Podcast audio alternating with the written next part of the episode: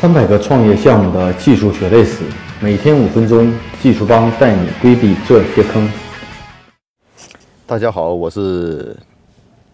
技术帮的 Michael。在之前跟大家分享了很多关于外包 APP 开发的一些事情啊。今天呢，继续跟大家呃分享一个话题。之前好久没有更新了啊。今天跟大家分享的是这个如何把一个外包项目做好。其实这是一个老生常谈的话题，在我们做过很多的项目服务过程中，无论是甲方和乙方，其实大家对于外包这个事情都会出一个比较尴尬的环节，啊，都会出现这个甲方不太满意，乙方干活很努力，然后呢，乙方觉得甲方不理解，甲方觉得乙方这个做不到想要的东西，所以说要真正把一个外包的项目做好，其实是不是特别容易一件事儿。在中国的信息化程度，至少失败率是非常非常高的，啊，这跟很多因素有关系，包括之前的需求不清楚，呃，费用不合理，呃，然后乙方费用低的时候，乙方偷工减料，啊，然后甲方呢，往往是从价格因素决定，然后在做项目的时候呢，其实前期需求探的不特别明确。那最近呢，也是根据我我们在服务过程中的一些项目的一些经验，也跟大家分享一些。比较实在的一些东西，比如说我们在最近的一次，呃，参与的一些竞标的过程中，会发现价格因素是唯一的一个决定因素啊。有的公司呢就肯为了价格放水，将价格低于市场价拿到项目。从商业行为来说，这没有任何问题，但是呢，这可能会对一些小的公司或者对这些初期的公司真正做技术的就会受到一些影响。还有呢，可能做技术人员呢在做开发过程中呢其实是比较乐观的。可能在初期呢，对需求的理解，呃，并没有把握的那么深，所以在做的过程中，你会发现跟用户不断的沟通，但是不要忘记，一旦后续沟通的话，用户的需求也是发生变化的。所以为什么我们说每次跟用户沟通，用户的需求都在发生变化？你要记住，人的思维是流动的，所以说这次不变，下次它一定会变。那这又造成了什么呢？所以说你就会发现，我们是在跟着客户，跟着需求来发生变化，就做得很被动。啊，那所以说这就是一个纠缠不清的事情，会发现项目会不停的滞后，不停的滞后。那到底有没有办法在初期就把项目的需求落地的很清楚呢？那到底有没有好的方式就能够体现把技术做得很落地呢？我觉得真正的每一个项目，可能我们不能估计的特别乐观。我觉得无论从甲方、乙方和角度来说，大家有时候为了促成一笔外包、促成一个项目，可能乙方会。觉得在任何一个行业、任何一个系统都会有非常多的经验，可能甲方呢也会选择一个性价比比较合适的，价格呢可能是一个主要的因素，在同等条件下，所以说我觉得这里有两个问题我们要值得探讨一下。第一呢，甲方在选择乙方的开发服务方作为，一定是他的行业经验很重要，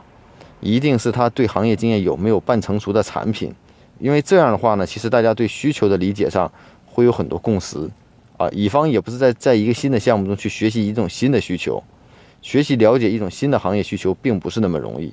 所以说，我觉得一定要找到对的公司去做，这可能是甲方要做的事情。这时候你可能要判断一下，排除一下人情世故、朋友，从市场的角度去找到靠谱的、符合的这种行业的公司，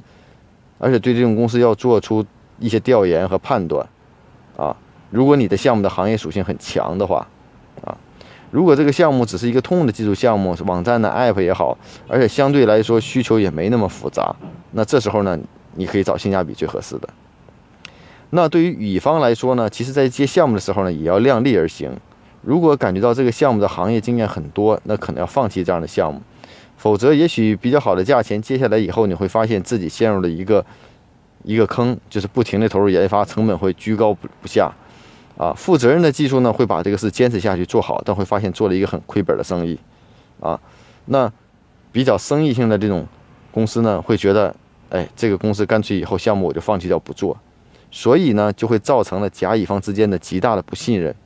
那逼得没有办法，很多甲方公司就开始组建自己的技术团队去做开发，或者说花更高的钱整更好的公司，